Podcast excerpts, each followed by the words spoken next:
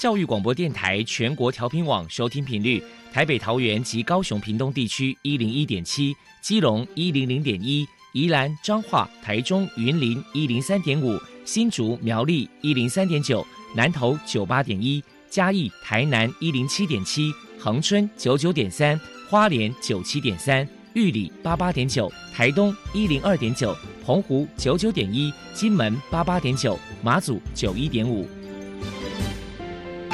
爱是包容，爱是牺牲，爱是分享，爱是服务。因为爱，特殊教育充满了无限的可能。用爱关怀身心障碍同学的未来，用心倾听资赋优异子女的心声。欢迎老师、家长、同学们，大家一起加入特别的爱这个大家庭。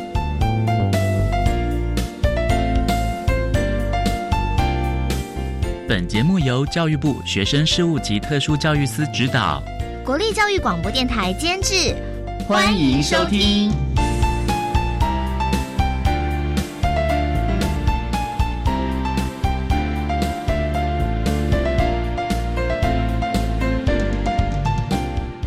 因为爱，我们在空中相聚。欢迎您再度收听《特别的爱》，我是小莹。这个节目在每个星期六和星期天的十六点零五分到十七点播出。在今天节目中，将为你安排三个部分。首先，在“爱的小百科”单元里头，波波将为你安排“超级发电机”单元，为你邀请台湾性别平等教育协会的秘书长蔡义如蔡秘书长为大家介绍台湾性别平等教育协会的相关服务，提供大家可以做参考了。另外，今天的主题专访为你安排的是《爱的随身听》，为你邀请国立罗东高级中学辅导室的胡敏华老师为大家分享性平的真谛，谈声音障碍学生性别平等教育的教学重点以及防患未然之道，希望提供家长、老师还有同学们可以做个参考了。节目最后为你安排的是《爱的加油站》，为你邀请中原大学资源教室的辅导老师叶嘉文叶老师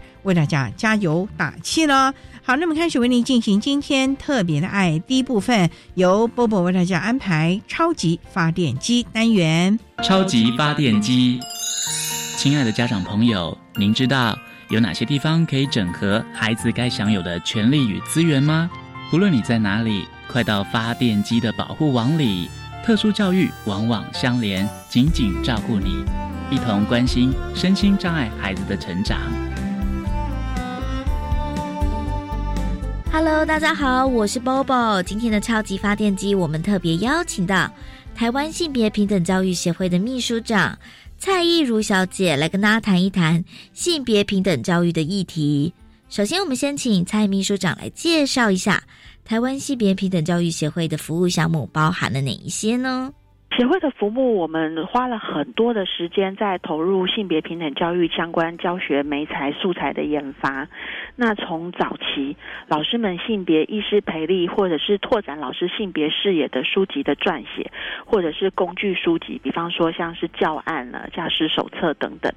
那中期我们的研发会拍摄一些适合教学使用的影片素材。那这几年我们开始研发的素材是以更具互动体验性的桌游素材为主，让他们可以从游戏当中来。接触跟认识性别这些议题，主要的这个研发的工作完成之后，我们会把我们完成研发的素材来办理相关的教师增能、教育推广活动。另外，协会有一部分也会参与到中央跟各县市政府的相关的教育政策相关的委员会议，监督性平教育的落实，然后提供可以做得更好的一些建议。并且我们会出席一些相关妇女性别教育相关的国际研讨会，或者是交流活动，那也会撰写影子报告。接受国际的一些参访，吸取他国的经验，那发展可以落实在本土脉络中可以实践的一些性别平等教育相关的方式或政策。那另外协会有一个部分也会提供，呃，服务学校的不管是家长、老师还是同学，他们如果对于性别平等教育法或者是校园性别事件有相关的疑问的时候，我们有做一些咨询的服务。台湾性别平等教育协会平时会举办哪些活动？与人们交流，我们请秘书长来跟大家分享。协会平常我们其实接受全国各地，包含了学校、公务机关、社区，甚至是民间的企业组织的性别演讲。性别议题讲座的邀约，我们大概一年会有三百场次的演讲左右的量。那我们透过各种性别议题的演讲题目，让民众接触跟认识性别议题。那协会也会针对教师，每一年我们会办理不同的教师增能的工作坊，那也会搭配年度的协会有的专案主题，进行社区培力讲座的一些活动或者是课程。那另外我们也会不定期的参与一些像是儿童权。立公约三十周年的主题园游会啦，儿童艺术节、同志大游行，或者是彩虹市集的大型活动的摆摊，那以协会发展的相关性别平等教育的素材，我们把它转换成非常有趣的闯关体验活动，让社会民众透过游戏的参与，可以来更加认识协会，也更加认识跟接触性别议题。接下来，我们请秘书长来谈一谈台湾性别平等教育协会在今年有哪一些新计划。协会今年有一个蛮大的计划，它是千德尔十二堂课的情感教育课程的研发，跟教师的教学共备工作坊。那我们有感于情感教育不应该只是用传统一味的，只是用说教啊，或者是防堵禁止的方式来跟孩子们谈，而是应该从孩子的角度跟孩子的需求出发，贴近孩子的生命经验，聆听孩子的真正想法跟声音。所以，我们去年其实透过募资平台，我们成功的募得了发展千德尔情感教育教材的一个资金。那我们今年会。利用这笔资金，我们持续的把这一系列的情感教育的十二堂课程的教学素材，把它研发完成。那我们期待是最晚明年的三月份，它一个完整的教材可以出版。但是我们在今年，我们就会针对在出资，就是提供协助资金，让学生会有机会发展这样的素材的老师朋友们，我们就会办在暑假的时候办教师共备的工作坊。我们预计大概会办五场次，来回馈这些募资赞助的教育工作者。不过我们也会开放一些给来不及参加这个募资的老师们，有机会可以一起来透过这个共备的课程，跟老老师们之间的彼此的经验交流。跟准备，让这个情感教育的课程能够更早在学校当中被推行跟落实。那第二个部分是我们今年还有一个性别与习俗的社区培力的讲座的一个主题专案。那协会去年的时候，我们有研发一款晋级的新人心理测验游戏，它是用婚姻礼俗中的仪式。来探讨里面的性别议题，从中去翻转性别刻板的一些仪式，协商发展根据性别平等互动的一个成家历程的一个主题式课程。那这个部分是欢迎有兴趣的社区团体都可以跟协会来做合作，我们做这样子的一个课程推广。大概就是这两个算是协会在今年比较大的两个很主要的一个活动。如果民众有任何的疑问或者是问题，关于台湾性别平等教育协会的联络方式是：协会的官网有放协会的联络资讯，包含了我们电话跟 email。那另外我们。在协会的官网里面，其实也收录整理的跟性别平等教育相关的素材文章，跟协会的活动大事记等等的。那另外也会建议听众朋友，如果真的想要认识协会、跟协会接触的话，其实协会也有脸书粉丝页，我们也非常欢迎按赞追踪。我们最相关的讯息、第一手的活动资讯，我们也都会放在脸书粉丝页上，跟连友们互相分享。接下来请教一下秘书长。目前台湾的性别平等教育有哪些需要改进的空间呢？我觉得有一个部分是有一些家长或者是团体，他会用不适龄的这样子的一个理由，然后去限制、阻止了孩子学习认识不同性别特质、性倾向或是性别认同这样子多元性别的一个概念，或者是说正向健康的一个性教育的这样子的一个题材。那认为就是孩子还小，没有必要懂，又或者是说，啊，你是不是教了就等于鼓励孩子去尝试，或者你就会让孩子变成同志？但这样子是用不适龄的理由，觉得其实真正的适龄不是只用数字几岁来做区分而已。因为如果我们是用这样子几岁几岁一个数字的年龄来解读所谓的适龄的话，那几乎所有的特殊教育跟自由教育都不符合。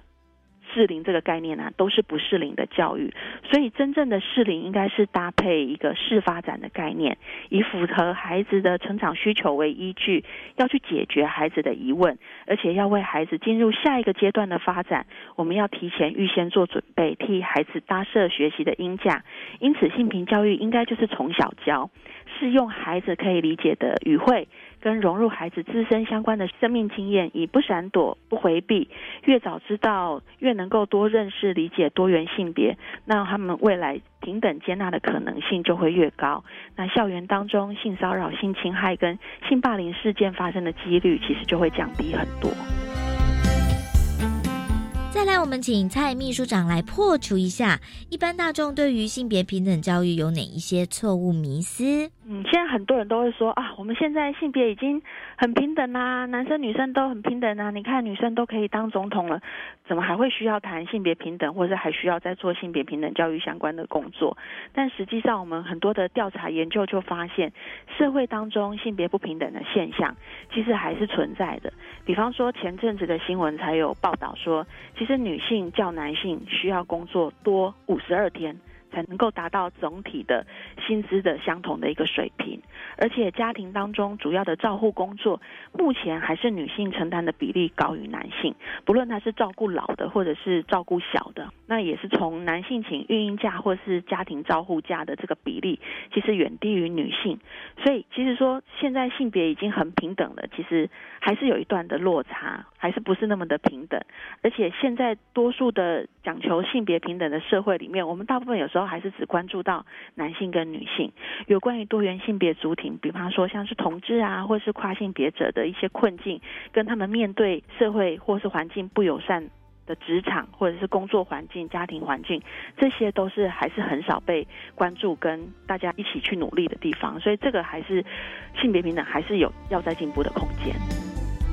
最后，您还有什么样的想法想要传达的呢？我们现在性别平等法、性别平等教育法，我们其实施行已经十五年了，迈向第十六年。那有越来越多的老师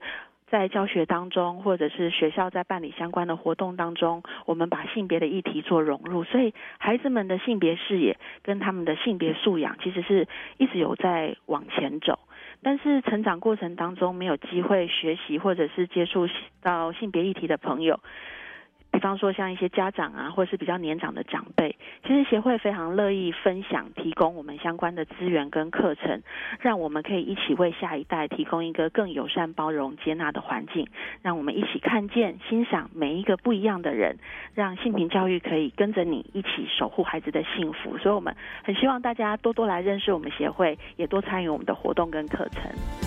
非常谢谢台湾性别平等教育协会的秘书长蔡艺如小姐接受我们的访问。现在我们就把节目现场交还给主持人小莹。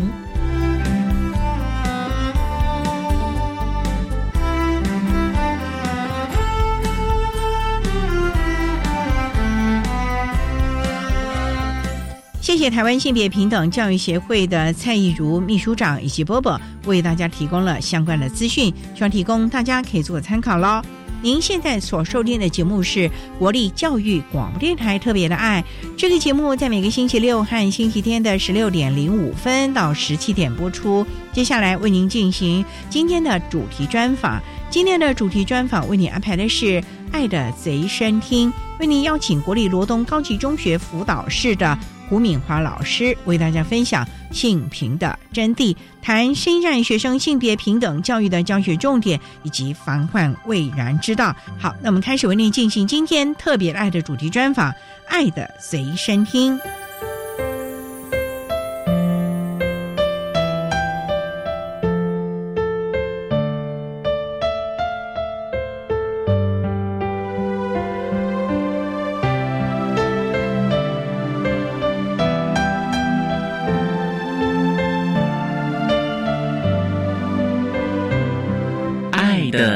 身听。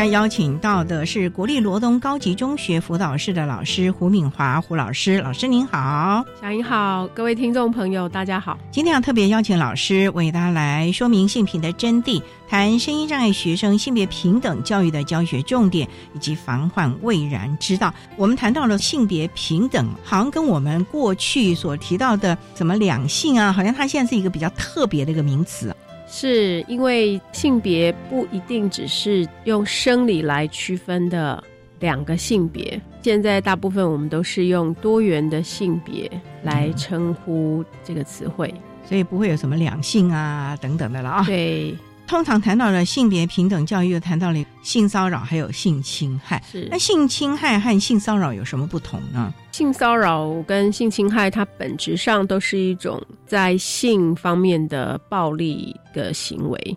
跟比较是权力不对等的一种形态，所以本质上是类似的，只是说可能侵害的程度上有一些区别。那如何来厘清呢？骚扰指的是一种，不管你是用言语上或肢体上、行为上的一些跟性或性别有关的语言的暴力，或者是一些冲突。侵害的话，可能已经到了实际上肢体的冒犯了。就触碰啦，等等的对，触碰对。哦，那有时候触碰其实也是在骚扰的层次。我想，实质上性侵害可能已经是进入到一个非常侵害你的人格尊严呐，还有在身体上非常严厉的暴力的一种攻击了。所以，我想它是程度上的一些区别。那老师，您刚刚提到了人格的这种侵扰了啊，那也想起来，我们常看到一些社会事件，就看到了因为妒忌啊等等，就把他拉出去了，用一些异物啊来伤害，这算是性侵害了吗？应该已经到了一种性暴力的攻击了。性暴力的攻击是啊，哦。所以这又是另外厘清的了。对，那这种会有刑法的问题吗？当然，当然。所以我想，这个青少年的情绪还有处理事情的方法，可能还是要多多的注意了。是，请教老师啊，在罗东高中有身心障碍学生吧？有，我们大概有二十几位身心障碍的学生，各种状况都有。他们是在普通班吗？还是对？因为我们是普通型高中，所以特殊需求的学生是以资源班的方式，分散式的资源班，不是那种实体的。对对对，所以他们还是跟一般的同学在一般的班级，只是特殊的一些像是社会互动啊，或是人际关系的课程，或是在学科上需要一些加强的课程，他们才会抽离。像罗东高中比较是哪一些类型的孩子比较多呢？我刚刚说过，因为我们毕竟是普通型的高中哦，所以一般说起来，孩子比较多还是在肢体上的障碍类别，少部分在情绪的障碍啊，比如说自闭症啊，或是有重大伤病或是情绪障碍的孩子会比较多，所以还是要因应他们不同的。特性对，在性平方面给他们特别的教导了。例如像智障，他可能就行动不方便，是万一有人对他怎么样，他自己要先预见危险啊，或者是等等。像自闭症的孩子，可能这个人际的关系、固着的行为，会常常让人误会了。对，这像自闭症的孩子啊，一般的字眼就说，有时候会觉得你有点白目哈，但是事实上。并不是，而是说这些孩子他可能有时候在我们讲话的语汇上面，他没有办法去理解你话后面的意思，嗯，所以有时候你就会觉得他讲话比较直白。我们的孩子如果讲话让他听不懂的时候，沟通上就会有误解，甚至有时候如果我们孩子喜欢讲一些有颜色的笑话，这个其实有时候会伤了自闭症的孩子。虽然他听不懂，但他知道大家都在笑，不知道在笑什么，这其实也是一种伤害。所以这个部分的辅导就特别重要了啊！是，好，我们稍待再请国立罗东高级中学辅导室的老师胡敏华胡老师，再为大家说明性品的真谛，谈身心障碍学生性别平等教育的教学重点及防范未然之道。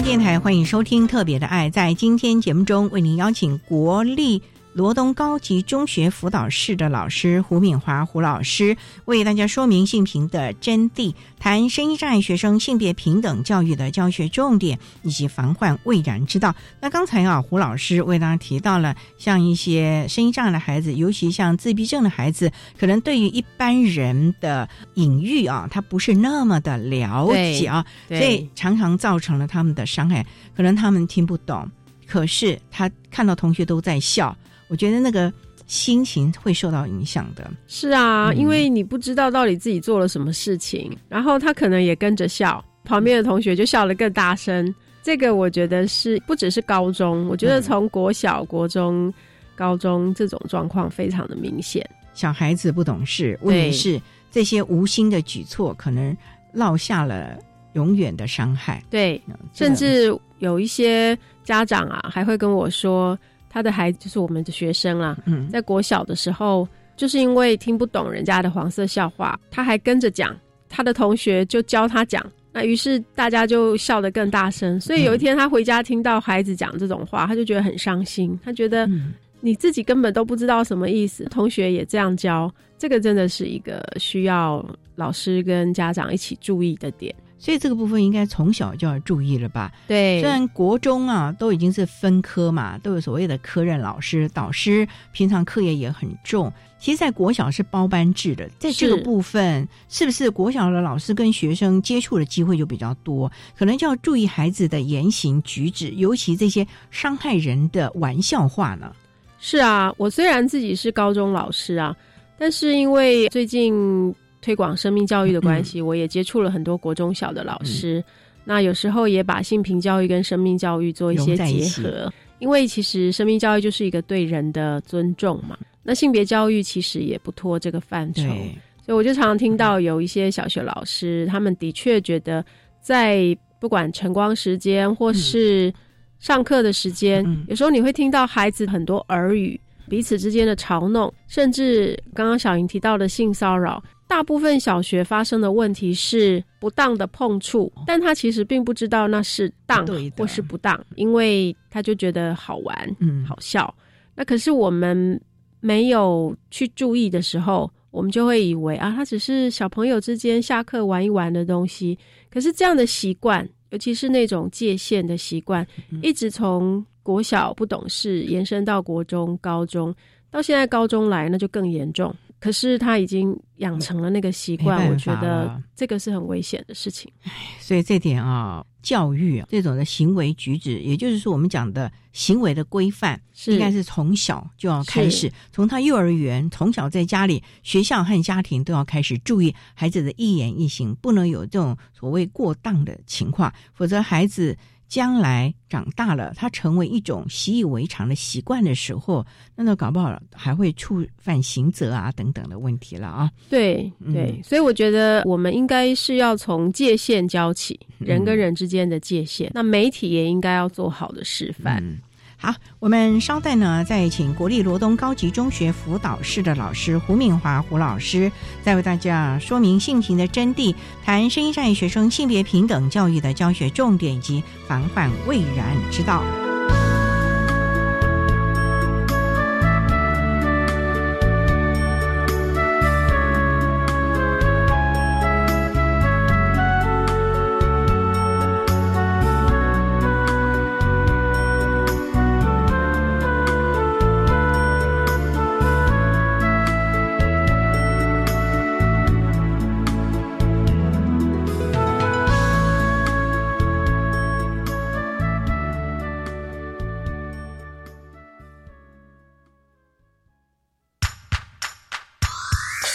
你们毕业后想找什么工作啊？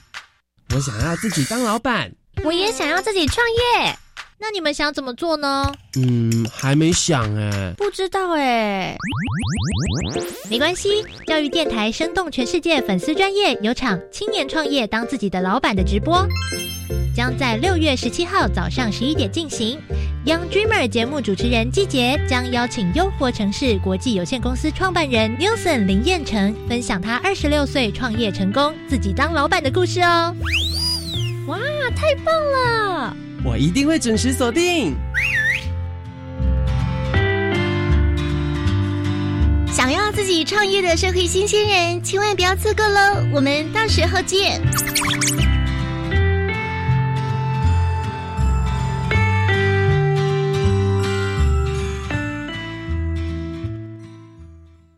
教育部青年发展署一百零九年青年暑期社区职场体验计划，邀请大专院校以上在学青年于暑假期间至非营利组织打工。报名时间至六月十七日截止，欢迎有意愿的学生至青年署 Reach 职场体验网查询计划职缺讯息，或拨打免付费专线零八零零八八五八八一查询。以上广告由教育部青年发展署提供。管那么的水，落嘎西木啊！大家好，我们是欧开合唱团。您现在收听的是教育电台。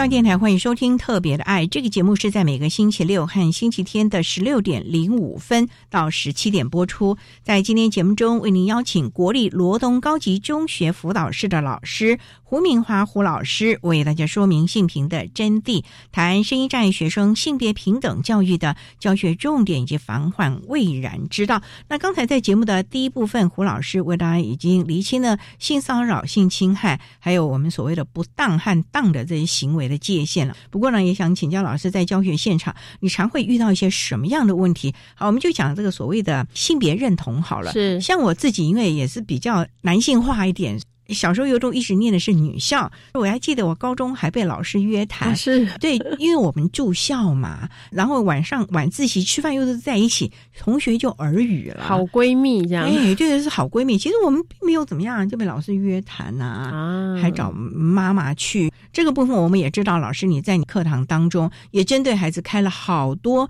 这样的课程哦。对我自己在生命教育课会谈到我是谁的这个主题。然后在我们的多元选修课也会有性别教育这样的课程。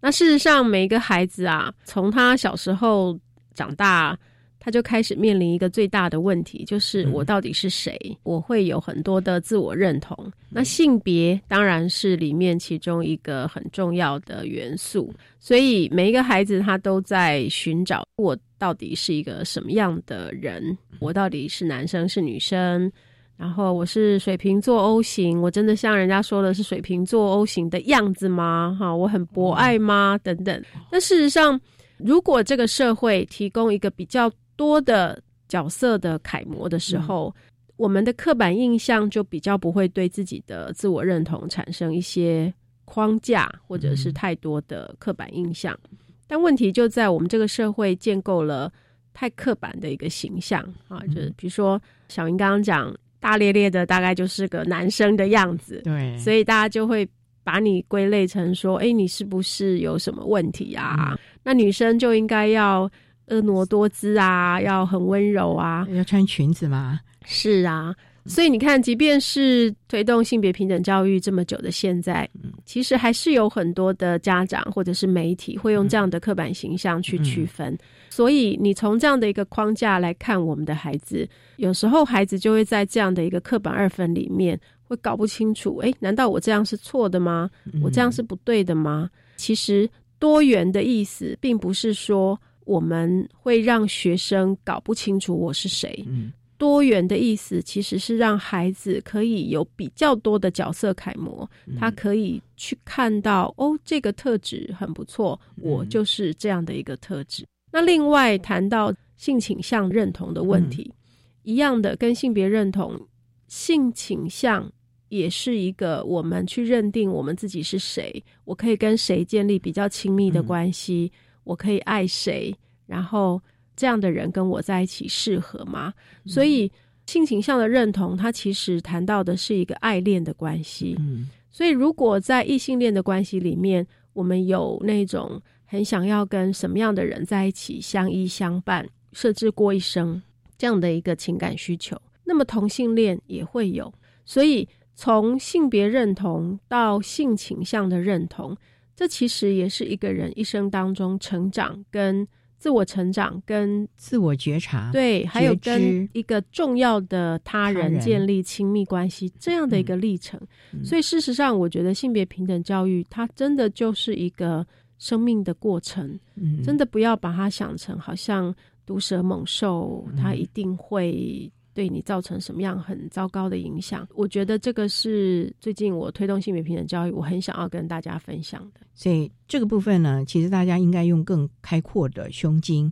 和态度来面对了，因为每个人都有他选择的权利，我们不能以我们自己刻板的印象来要求。那老师也想请教，在罗东高中啊，孩子们都还蛮愿意跟您谈的，请问啊，要怎么样博得孩子的信任，愿意？把一些心里的话告诉老师，我们所谓的未雨绸缪，因为孩子愿意跟你分享的时候，你才能知道孩子有一些状况啊，是，然后才能够预见孩子，或者是了解孩子现在的状况可能怎么样，我们可以先防范一下，或者是先开导一下啦。是，我觉得小莹这一点的确是蛮重要的哦。所以大人啊，应该要多做一点。所以其实，在罗高的辅导室，我们一直有一个传统，就是我们会透过很多预防性的活动，不管是中午的座谈，或者是生命教育课、生涯规划课，甚至是跟导师相处、聚会的时间、各种集会场合、朝会等等，我们会先释放出友善的讯息。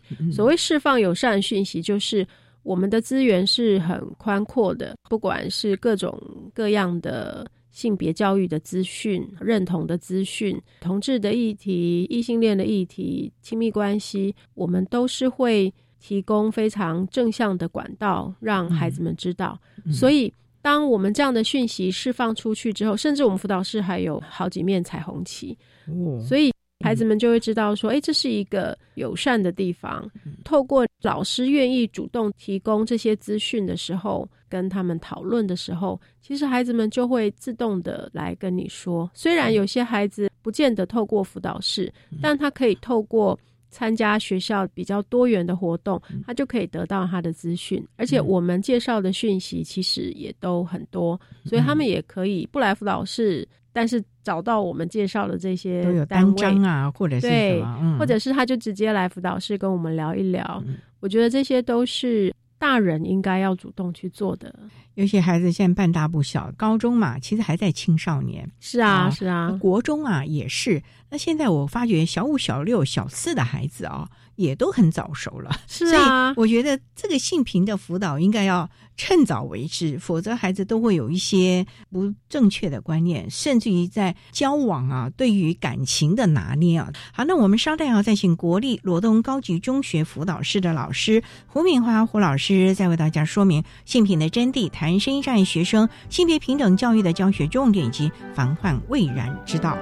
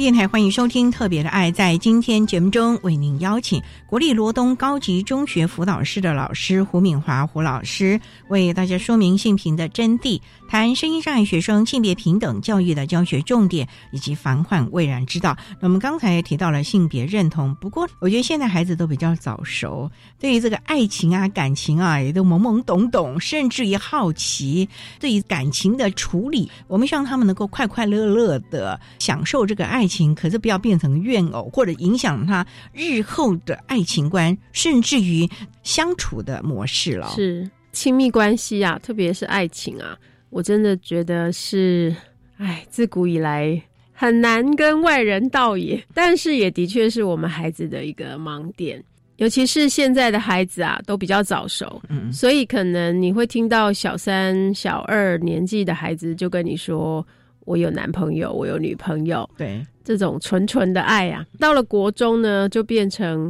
很重的爱了，可能就是我非你不怎么样啊，所以这种关系的黏腻，我觉得是亲密关系第一个关口，就是太黏腻了，黏腻到我只有你，你只有我才可以，不然就挥刀来见，这个很可怕。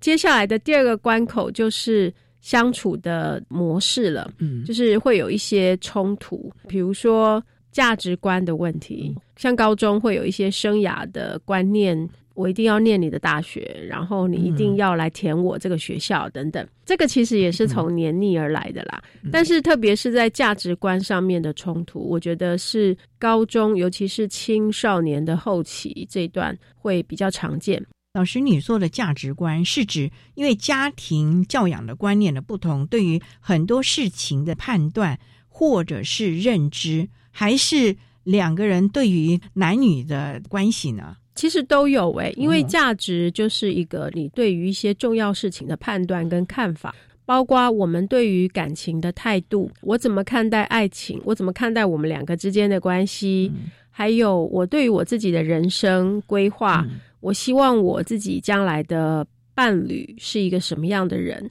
这些就是你的个人的价值观。譬如说，如果我觉得我对于金钱的看法是非常大方的、开阔的，朋友请客啊，什么都是我来出钱，或者是有的人他对于金钱观是。哦，我很节省，我斤斤计较，对我尽可能能够别人出钱的时候，我不要自己出钱。那如果你把这样的一个金钱观带到亲密关系的时候，刚好你碰到的男朋友或女朋友，他对金钱的看法跟你不一致的时候，哦，那就有很多那就很惨了。嗯，那我们要去吃饭，有的人想吃路边摊，有的一定非那种高级餐厅不去，这个就吵个没完了。那就更不要说。有一些情侣，他可能还没有准备好要共度一生，可是他们可能就开始住在一起。我知道现在大学啊都有开始同居这种情形，住在一起。那对于情感其实还没有那么稳定，但是对于金钱，对于彼此的生活方式，因为你知道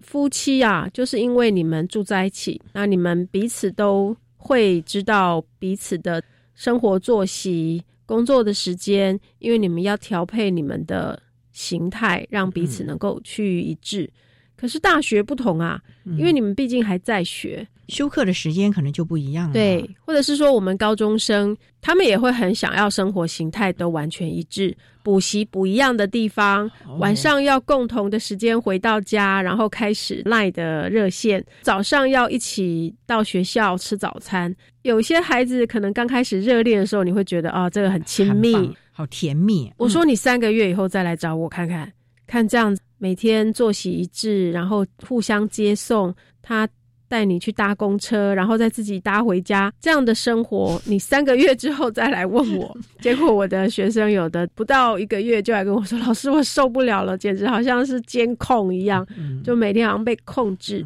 我刚刚说亲密关系有几个关口哦，很可怕。第一个就是黏腻嘛，黏腻而来的其实就是监控，所以亲密关系变成。控制的时候，掌控的时候，这就很悲惨了。那老师，像这种情形，你都怎么来辅导啊？我觉得这个哦还是要回到我们对每一个孩子的教育。诶，以前我在精神科工作，最怕看到的几种人格的形态啊，就是 borderline，就是一种边缘性的人格。他其实有一个特质，就是他很没有自信，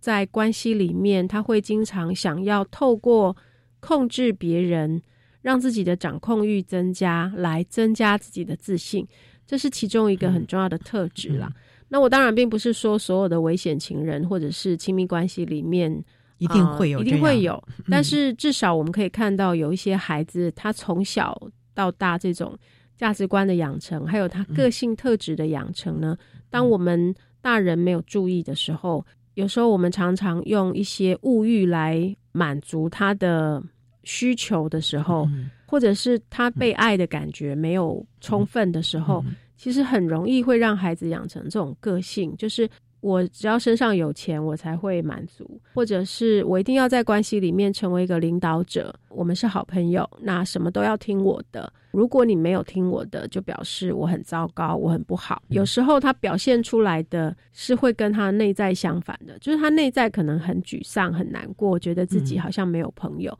可是他表现出来的就是很刚强，像一个无敌铁金刚一样，无坚不摧。但事实上内在是很脆弱的。所以，怎么样能够让我们的孩子表里如一，愿意坦诚的承认自己是一个什么样的人，也让自己真的长成一个我可以为自己负责的人？这个真的是家庭教育、学校教育要一起努力的。所以，通常遇到控制欲太强的孩子啊，你有课程吗？我是有。选修课，但我没有像导师那么多时间可以跟孩子在一起，尤其辅导老师也是他愿意来跟你谈，你才会遇得到。但是我大致上在生命教育课或者是在我可以碰得到学生的过程当中，我都会希望是从自我认同的课开始。嗯，就像我刚刚讲的，我的性别、我的职业、我未来想要做什么、我的性格特质，这些都是自我认同的一个部分。可是。更重要的自我认同的内容，其实是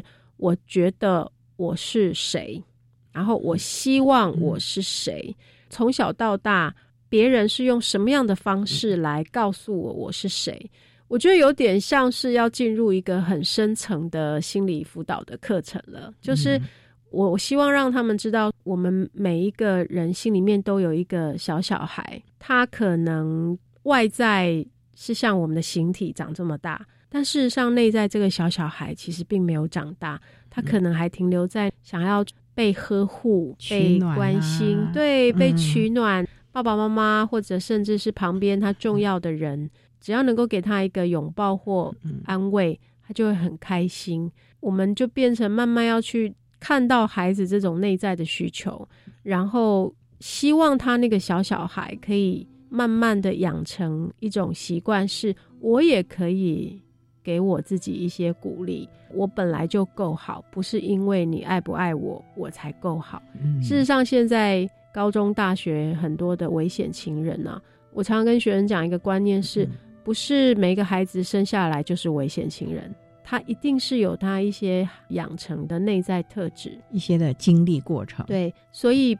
不要只是想着要顺应他，满足他所有需求，而是去看到他内在的脆弱。然后慢慢的可以鼓励他说：“我愿意陪着你慢慢长大，但是请你要先相信你自己，你自己够好。”这个很重要，要相信自己啊！我们华人的教育当中，好像这一块是很少的啊。好，那我们稍待再请国立罗东高级中学辅导室的老师胡敏华胡老师，再为大家说明性平的真谛，谈声音教育学生性别平等教育的教学重点及防患未然之道。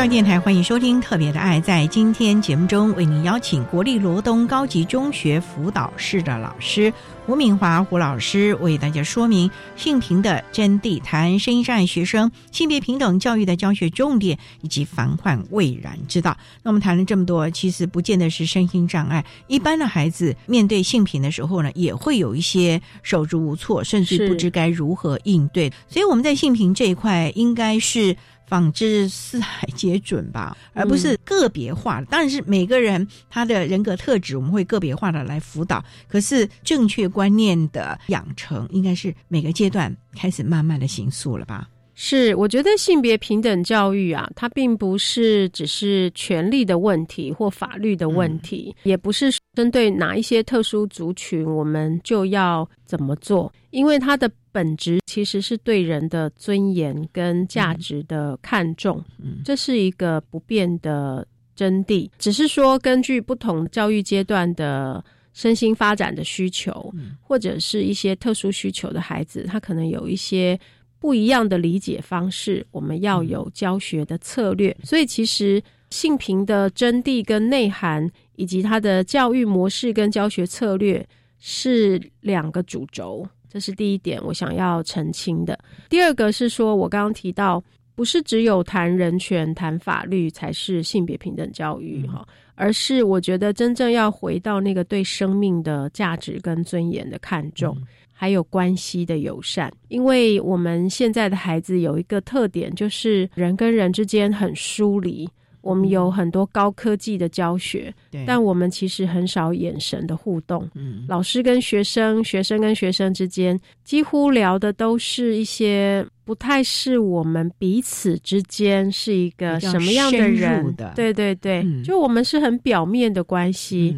甚至我们教。孩子的独特性，好像慢慢就变成是一种以我为尊、我最大的这种独特。其实，如果回到我们真正的群体关系来看，我的独特性其实是在你的眼中才是独特的。我们其实应该要鼓励孩子知道，不管是两个、三个，我们彼此之间形成一个关系的时候，我是需要很认真的看在你的眼睛里面，我是一个什么样的人。并不是只是看重我想要做什么，我是谁，成为你眼中什么样的人？对，而是我们也要看重，在你的眼中，在我的眼中，我们都是彼此很棒的人，很独特的人。这样的一个友善的关系，有所谓的关系，是现在我们的教育里面，特别是性平教育里面，我觉得也要非常在意的。对，不然。我们永远都只是停留在表面的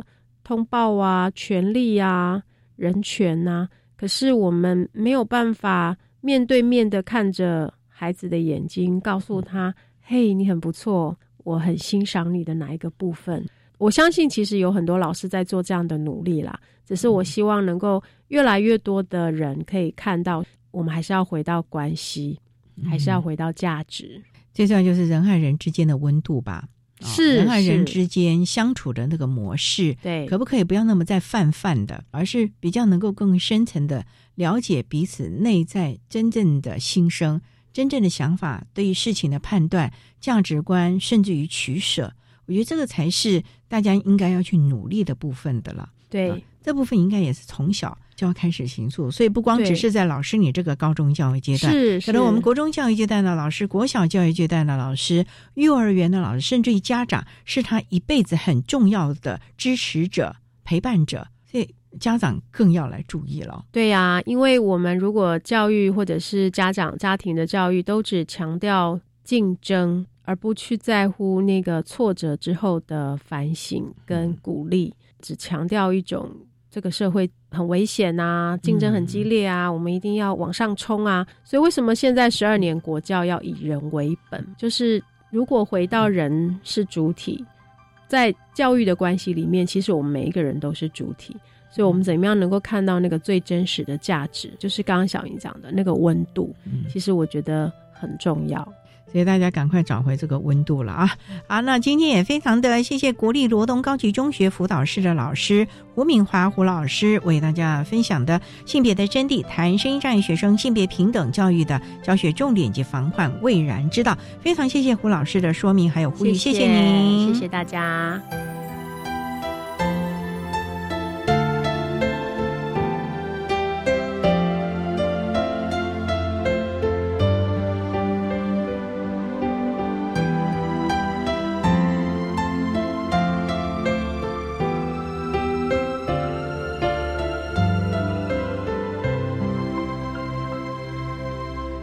谢国立罗东高级中学辅导室的胡敏华老师，以生命教育的观点为大家说明了身心障碍学生性别平等教育的教学重点以及防患未然之道，希望提供大家可以做参考喽。您现在所收听的节目是国立教育广播电台特别的爱节目，最后为你安排的是爱的加油站，为您邀请中原大学资源教室的辅导老师叶嘉文叶老师为大家加油打气喽。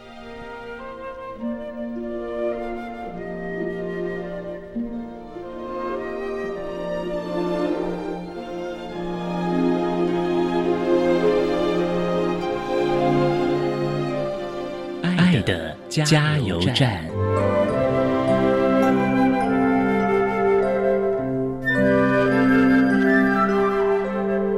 各位听众，大家好，我是中原大学志愿教室的辅导老师叶嘉文。关于高等教育阶段身体病弱学生学习及辅导支持服务，针对家长有两点建议：第一，身体病弱学生在健康及体力方面比较弱，有些体能活动无法进行。但能希望在医生咨询后给予适度的体能活动，有助于维持身体的功能及健康。第二，身体病弱学生从小体弱多病，有些家长会过度担心而不敢放手，但学生终究要进入社会学习独立生活，因此建议家长在大学阶段就学习慢慢放手，逐步培养学生独立的态度及生活技能，以适应未来的生活。以上跟大家分享，谢谢大家。